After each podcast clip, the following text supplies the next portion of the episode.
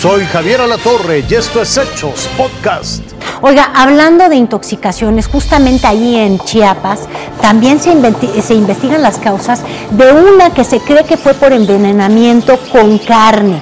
Se trata de más o menos unas 45 personas que fueron a una reunión en la comunidad de las Margaritas.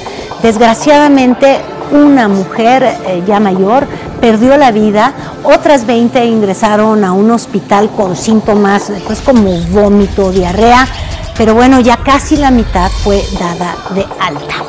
Es una historia que se está investigando y de verdad es entre macabra, difícil de comprender, tiene que ver con varias denuncias ciudadanas que dieron con el rescate de más de 90 perros de un predio allá en Esahualcoyotl, el Estado de México. Bueno, se detuvo al dueño de este lugar, pero aún no se sabe si procuraba realmente rescatar a los animales o les explotaba. Por eso voy contigo, Daniel de Rosas, muy tempranito en la mañana. Eh, tú tienes detalles de esta muy confusa historia. Buenos días, Carolina. Efectivamente, nosotros estamos en la colonia Benito Juárez, en la calle Cama de Piedra, aquí en el municipio de Ciudad Neza, en el Estado de México, donde el jueves elementos de la Fiscalía Mexiquense llevaron a cabo un cateo al interior de esta casa, donde se localizaron más de 90 perros. Esto luego de denuncias de ciudadanos que percibían un olor muy desagradable y que también a decir de algunos de ellos, la persona que tenía aquí a los perritos los engordaba para después matarlos y vender su carne en puestos de tacos. Tuvimos la oportunidad de platicar con vecinos que se encuentran justo enfrente de esta casa y ellos dudaron esto sea realidad. Escuchemos.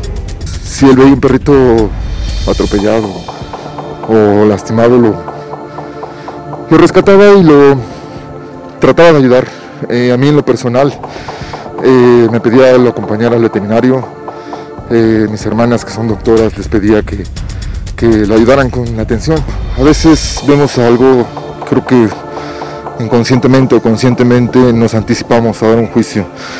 Yo creo que fue un, un juicio anticipado de gente que no lo conoce, Carolina, comentarte que el cateo duró más de ocho horas, el inmueble quedó asegurado por la Fiscalía Mexiquense, la persona eh, que tenía los perritos, un hombre, fue presentado al Ministerio Público y en las próximas horas se resolverá su situación jurídica. Los más de 90 perritos que aquí se encontraban fueron llevados a control animal del municipio de Ciudad Neza, en donde posiblemente sean dados en adopción. Así que nosotros vamos a continuar muy atentos atentos de las investigaciones, Carolina, para mantenerlos al tanto.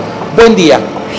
Después de que fueron severamente dañados los ingresos de muchísimos capitalinos, usted lo recuerda por la pandemia, pues muchos recurrieron a diversos sectores, sobre todo a la informalidad, pero fíjese usted, han encontrado en los últimos meses formas de recuperarse económicamente.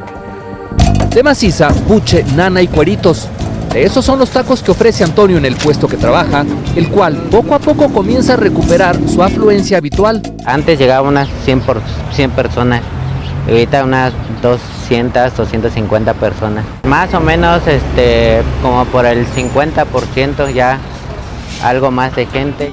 Admite que este comercio se vio muy afectado tras la inactividad en las calles, tal como el negocio de tlacoyos de Daniel, quien incluso tuvo que dejar ir a sus ayudantes. Tuvimos que despedir a dos personas. Ahorita normalmente somos tres nada más.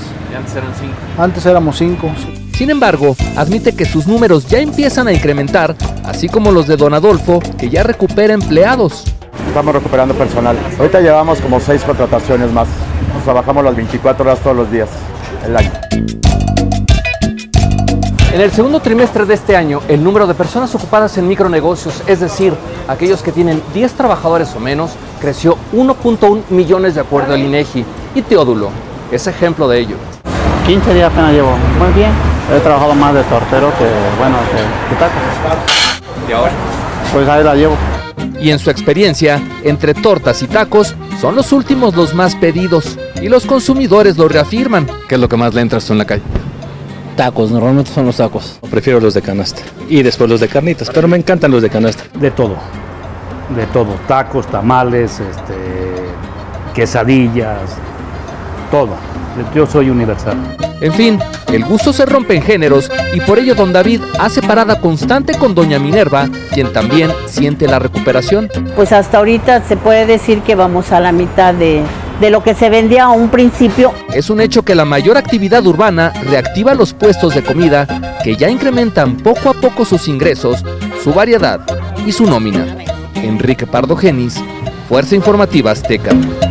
Bueno, y hablando de temas de comercio, sobre todo, pues de libertad económica, que es muy importante, déjame contarle que Luis Pasos presentó su libro Capitalismo o Socialismo.